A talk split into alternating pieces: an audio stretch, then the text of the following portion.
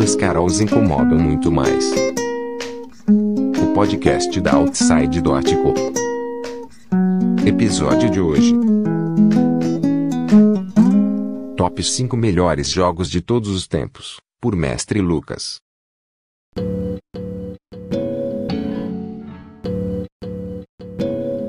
Chegou o momento, Lucas. É agora. Toca, toca o tamborzinho aí. Isso é o tambor, tá? Isso é o tambor. Não ri do meu tambor. Você tá batendo queixinho, amiguinho? Eu tô. Ah, então vai, é agora. É agora? Melhores, cinco melhores jogos de todos os tempos. PC, console, tanto faz. Tá. Eu vou. Eu vou dar um twist, assim, no, no top 5. Porque eu acho que, por gosto e tudo mais, isso é muito relativo. Meio que cada pessoa tem, tem o seu top, né? Cada pessoa gosta de uma coisa diferente. Mas eu tava pensando em, em citar algumas coisas, alguns jogos que eu acho que foram, assim, muito marcantes na época que eles saíram e tem consequências até hoje, né? No, no que a gente estuda, no que a gente faz, no que a gente joga. Então, o primeiro que eu ia falar é o Pong, que é, é meio que onde tudo começou. É o que começou a disseminar a ideia de jogos, é, meio que computação e programação como uma coisa que pode gerar algum tipo de diversão para as outras pessoas, né? Um produto que seja de entretenimento e tudo mais. Então, foi aí onde começou a surgir, né? Toda a indústria, todas as pessoas que começaram a pensar nisso, a fazer, como quando popularizou, quando começou a ter pessoas jogando jogos. Eu, eu gosto de enxergar o Pong, então, como meio que a origem de tudo, saca? Eu, é, é, Oi. eu preciso que você me lembre. Que porra é Pong?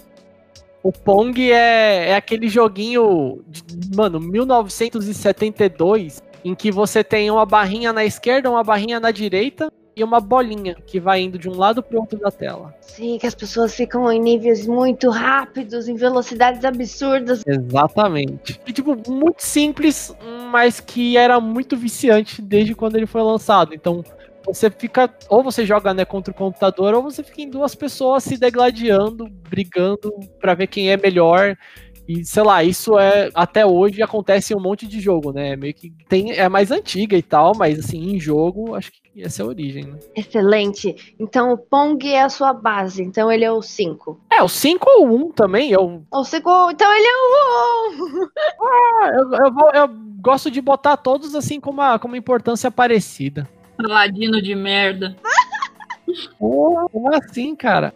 É verdade, a Carol são monstrinhos em RPG e o Lucas sempre são ladinos. Ladinos não, paladinos. Ah, sim. Eu sou, sou o cara da paz, eu sou o cara lawful good. Seguindo a lista, Sim, sim. é, eu acho que eu colocaria então ali no, no, num segundo momento Mario, de- da franquia inteira, né? Mas Mario Bros. lá do começo. Foi um, um, um jogo que. E, e toda uma filosofia, né? Que, que explicou e mostrou como é possível você fazer coisas divertidas e engajantes, focando em bem pouco. A única mecânica, tipo, relevante na qual o jogo inteiro foi baseado é no pulo. Se você olhar todos os jogos do Mario, o jogo inteiro gira em torno do lance de você pular. E como o pulo pode ser recompensador. Agora o Mario mudou completamente pra mim. Ah, É muito louco, né? Em 2D, em 3D, o jogo continua sendo pular. Meu cérebro tá no teto. Seguindo a lista, o que mais que tem? Seguindo a lista, um terceiro jogo que, que eu botei aqui é Doom. Doom? Porque, é, Doom. Hum. É, aquele jogo de, de tiro em primeira pessoa que você só vê a arminha. É aquele que tem a cara do criador no. Oi? No jogo? É aquele que tem a cara do criador do, do jogo num jogo? É, tem, tem a carinha lá embaixo, sim. Como é? Que história é essa? Tem a cara, de- tem a cara dele numa fase, né? do- É um negócio assim na parede, não é? Um negócio é assim. um easter egg do jogo. Que legal! que nem o Tarantino aparecendo nos filmes. Easter eggs é um assunto muito interessante também de jogos. Uhum. Surgiu do nada e virou comum. E Doom eu gosto de pensar que é um jogo que tem muita história, porque foi nos primórdios ali, um dos primeiros jogos de, de ação, assim, em primeira pessoa. É um jogo de tiro, né, em primeira pessoa, mas enfim. Violentíssimo. Sim, e ele guiou muito como muitas coisas foram feitas depois. Então, muitos jogos usaram também a mesma perspectiva, usaram a, a mesma pegada, e o jogo ele é meio que completinho do próprio jeito dele. Ele consegue criar uma atmosfera, sei lá, meio aterrorizante e violenta numa época onde, sei lá, você não diria que na época que o Doom foi lançado, gráficos eram a coisa mais, mais foda, assim, do, dos jogos. Uhum. Minha mão tá levantada, eu sou Hermione. Diga.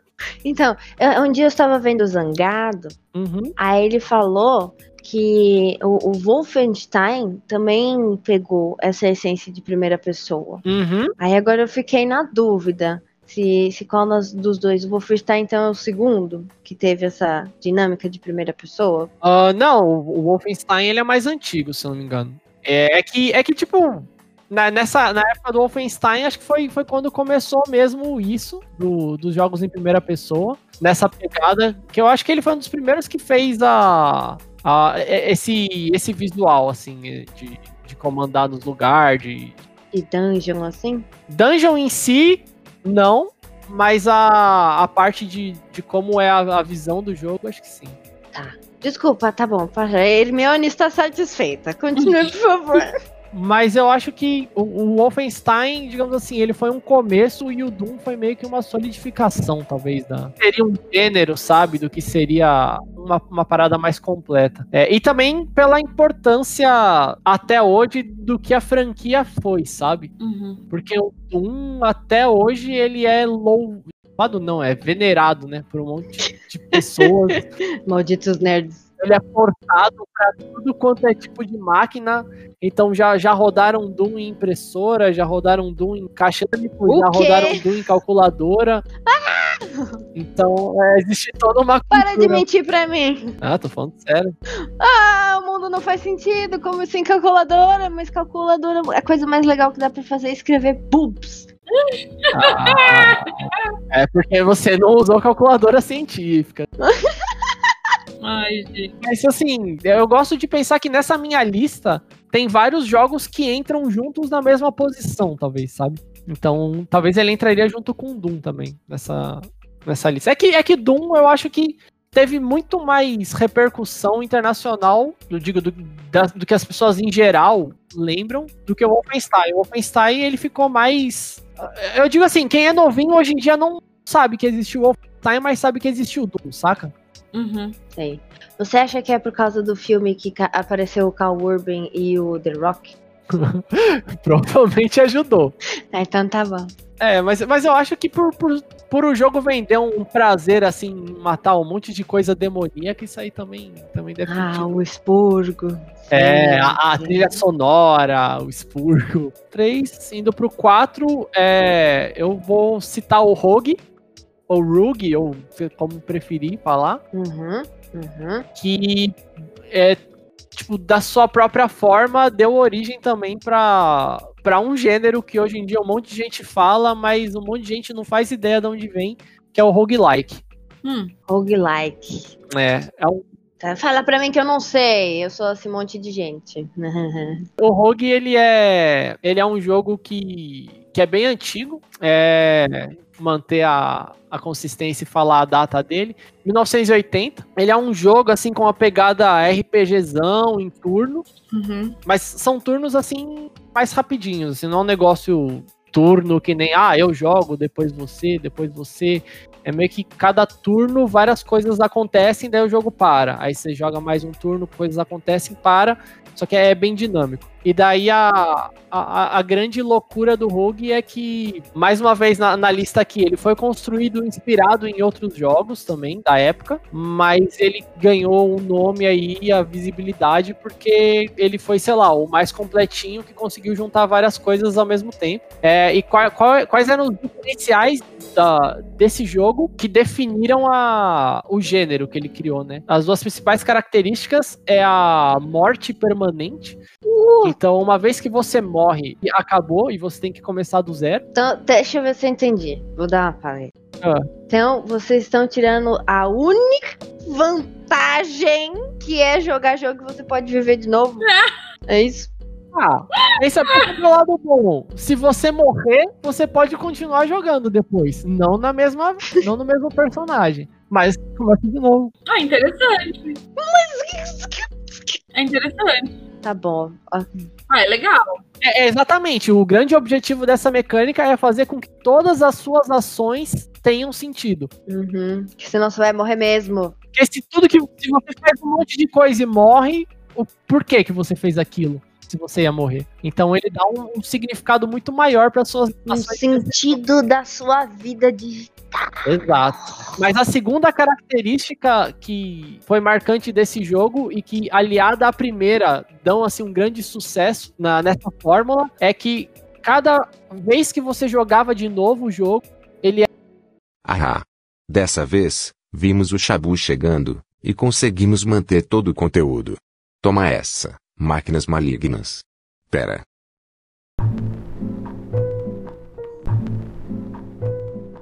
espero que ele, que ele tenha guardado as coisas.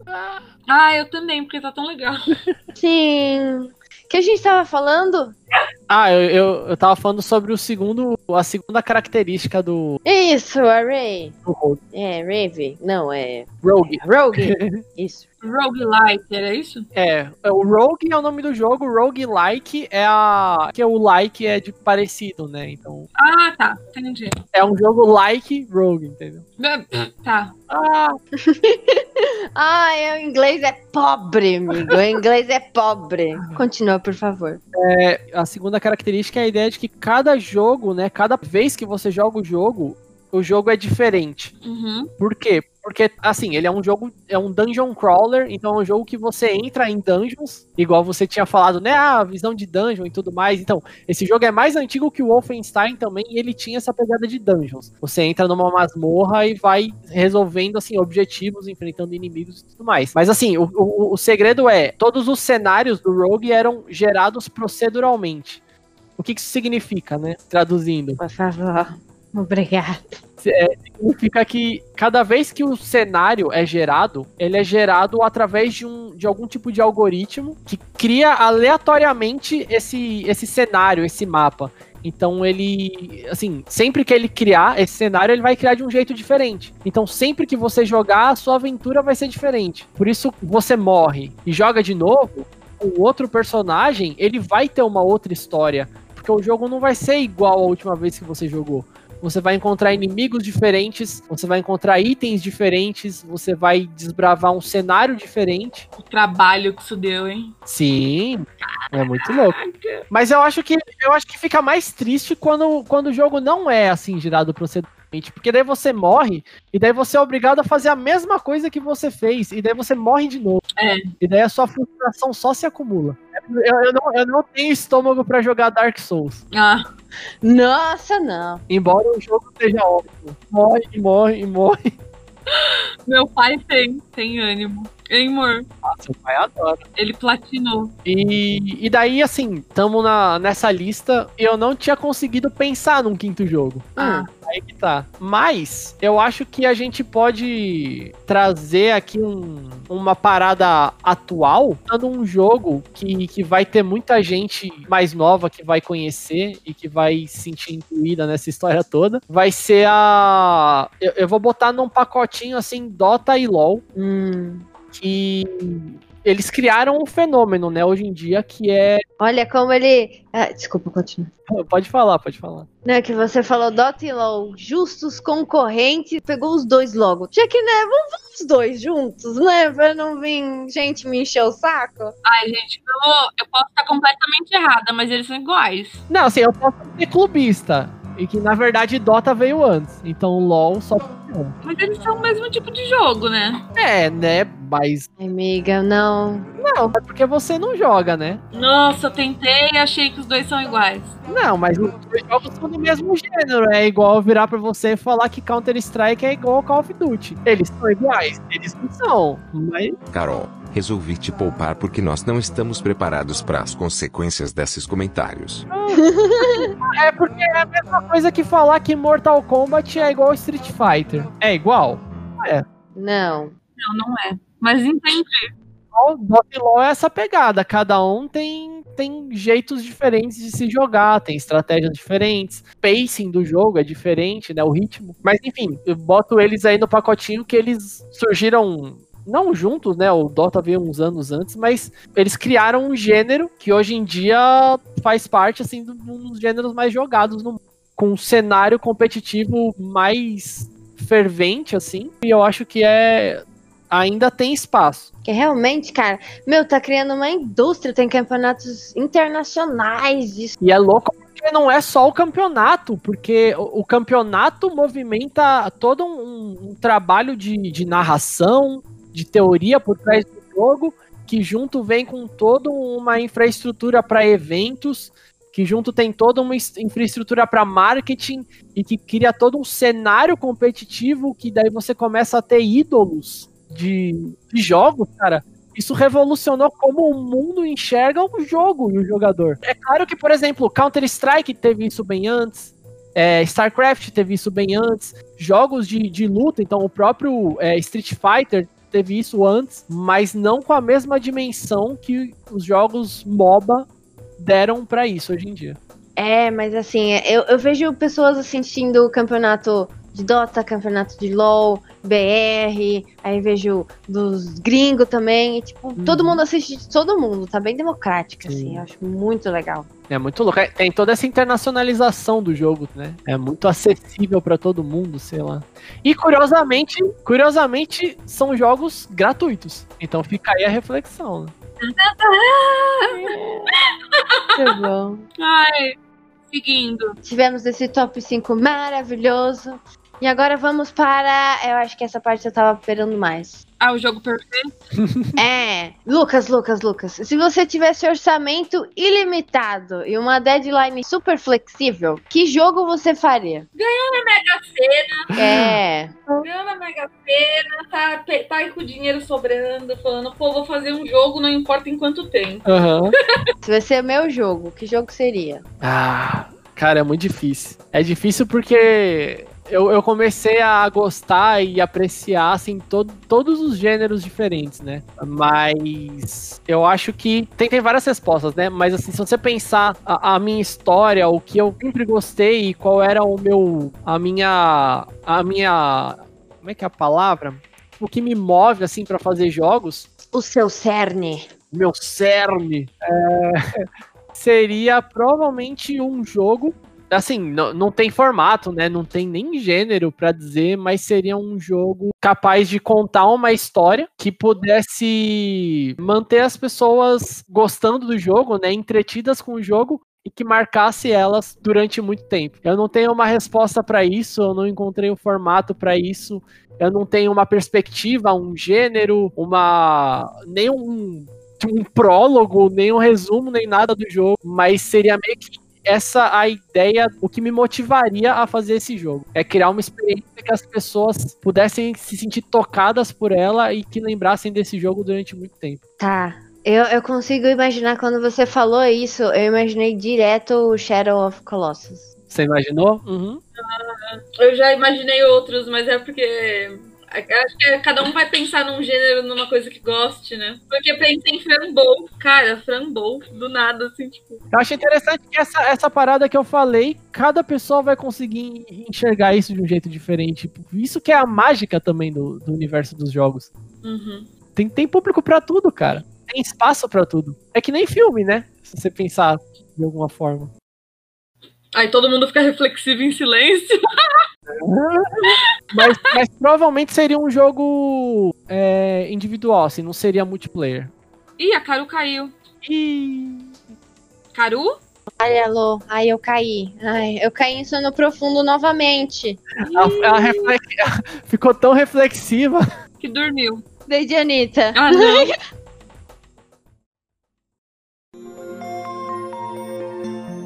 É, coisas finais. Sim, apontamento de cenário. Vamos os jabás. Miga, me desculpa. desculpa, mas eu vou fazer isso pra sempre. Sim. Se você está ouvindo esse podcast, parabéns, você é o ouvinte número um! E o que você ganhou?